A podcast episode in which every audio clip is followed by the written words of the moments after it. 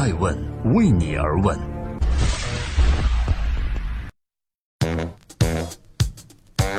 大家好，欢迎收看《爱问人物》，我是爱成。今天我们对话的嘉宾呢，从媒体人成功的转型了中国最大创业大学的校长。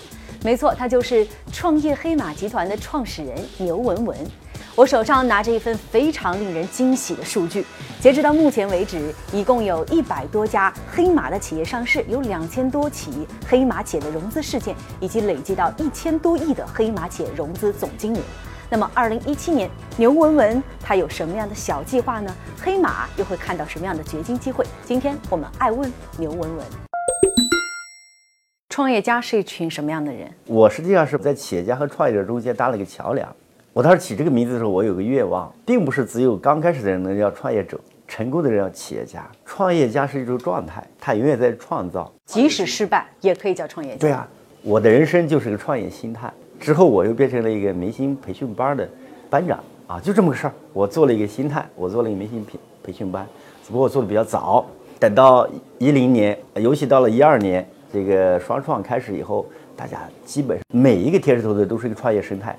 正格基金、创新工厂、车库咖啡、三十六氪，大家都是一个创业生态，只不过我早一点啊。徐小平老师说，牛文文最让他感动的是一个有自嗨精神的人。对对对对，在无人问津的时候、无人喝彩的时候，自我喝彩，这种喝彩一直坚持，然后感动了他，也感动了一个创业的时代。对对对，名副其实吗？因为在那个时间，大家看不起小人物。我们经常说这个，马总说。看不见，看不起，看不懂，追不上。在零八年那个时候，然后我以后让你高攀不起。对，零八年那个时候，的确，大家的目光还在刘总和马云身上呢。你说零八年的时候，我们何曾能看到那么小的小人物啊？连雷军那会儿啊，只是二线的，是三线的，这个大家想起来，你想不到他现在变成一线，这个过程就是短短中国五到十年时间，或者是三到五年时间。发生这么多的变化，所以我我做这件事儿，做心态找了不起的小人物，的确孤独。从创业家到黑马，对，那就是那就那就四年嘛。就是呃，零八年到我开始找这个创业者的时候，我到一零年的时候开始，呃，命名我们的创业者叫黑马。嗯，你就发现这个之后，我就做黑马大赛，所以就有了他对您那番评价，叫自嗨，无人问津也自我嗨起来。那你想到现在？那我们光黑马社群，现在黑马是多大的一个社群？中国最大的一个创业社群，十万多人，啊，今天的创业者就不再孤独了。我们那会儿就是，所以我零八年给自己的 slogan 叫“让创业者不再孤独”，是因为我知道我自己也很孤独。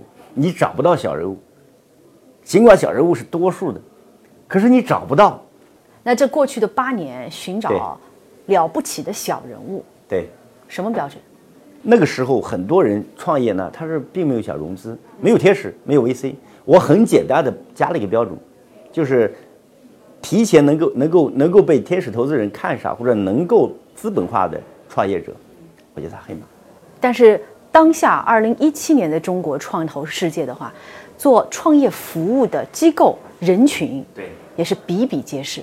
但是黑马依旧交出了一份非常醒目的答卷。我看到有一百多家黑马企业上市，有两千多起黑马的企业融资，有一千多亿的黑马融资总额。你们胜出所有中国接近疯狂和浮躁的创投服务，有什么特点？其实你就是站在投资人那一端，还是站在创业者这？你站在哪儿？我站在创业者那一端。我们面临多次选择。当你面对投资者的眼光去看创业者的时候，你居高临下。你再有服务心态，实际是居高临下来选的。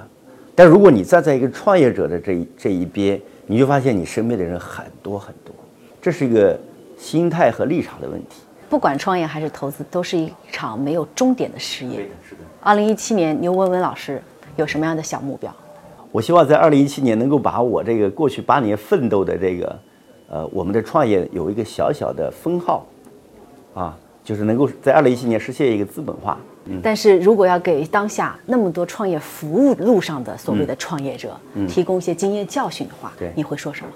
我觉得创业服务最重要的、最重要的还是跟创业者一样，就是你自己能不能活下来，这是很大的问题。我们很多这个是靠补贴的，这个做个咖啡啊，做个什么呀？就是因为当双创的泡沫或者热度过了以后，创业服务的人先先于创业者倒下了，这是我们一六年最大的一个图景。只有创业者需要你，你才能活下来。创业服务业这个行当，我就提醒大家不要先于创业者倒下。嗯，谢谢谢谢牛文文先生。